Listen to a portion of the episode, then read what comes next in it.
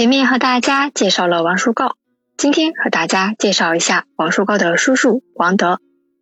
王德一五一七年出生，一五五八年离世。牺牲时啊，年仅四十二岁。字如修，号东华，温州龙湾永昌堡人，明嘉靖十七年的进士，授户部给事中，是一位抗倭英雄。在《齐哀所谈》里面有关王德的两卷记载，分别是卷六。第二百零五条，季春少对，卷十四第五百零七条，好儿一个，吃不尽。这两则内容啊，比较有意思的是，一卷是记载王德和他儿子之间的事情，一卷是记载王德出生时的意象，就是没有正经八百记载王德的，只是给王德的生平事迹来了一个简单的简介。我们先来看一下江准书里对王德生平的简介。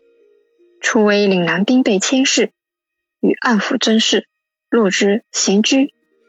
嘉靖三十七年，在乡里抗倭牺牲，随着为太仆寺少卿。那个重点啊，王德也是一位为百姓做好事、实事的官员，但是因为朝中之人陷害，所以被调至到岭南，就是广州那边。结果在岭南与巡抚在很多事情上面意见不合，遭到弹劾。被朝廷收回了职位，闲居在家。当时呢，正好倭寇频繁来骚扰温州嘛，于是王德就把自己全部的家当拿来抵御倭寇，保卫家乡。最后在抗倭斗争中牺牲了。因为王德在抗倭斗争中非常英勇，以致倭寇啊不敢再来侵犯。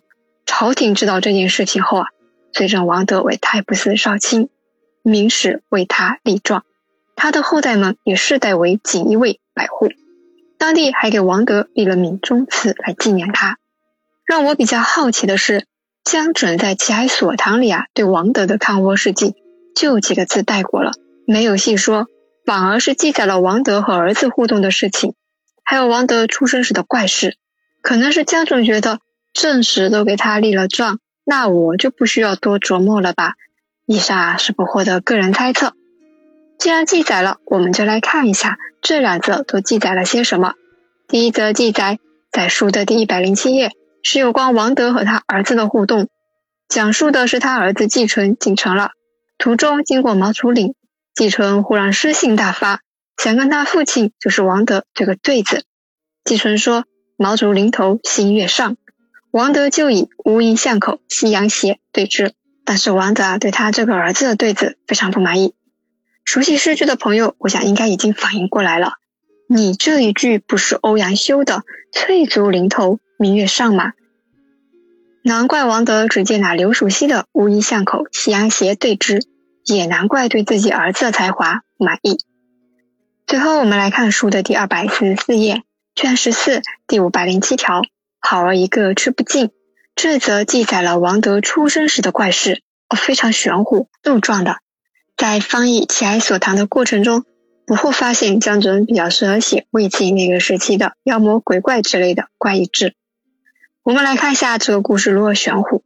说的是王德的父亲王菊，在王德还没出生时，就一直觉得自己命运无子。有一天做了一个梦，梦里他跟一个叫利安神的神仙祈祷，然后他得到了一个婴儿。在梦里啊，王菊的父亲把这个婴儿给吃了，只是一个脚趾头。梦醒后。王菊非常害怕，觉得不吉利，于是啊找先生解梦。先生听完大喜，跟王菊说：“吉兆啊，民间有俗语‘好儿一个吃不尽’，你命中必有儿子。”之后到了一五一七年，王德果然出生了。玄乎吧，杜撰的有板有眼，江准的想象力真的非常丰富。好啦，今天呢就和大家先讲到这里，下一期不和大家讲讲《奇爱所堂》里的其他人物。喜欢历史的朋友可以关注“不惑”的公众号“不惑讲历史”，里面有温州通史，也有中国通史，还有历史人物以及专栏。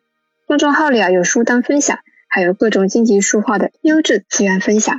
现在也已经提供古籍古画的高清扫描页下载。文章里还有不惑自己做的思维导图。希望我的公众号可以给大家带去帮助。好啦，我们下期见。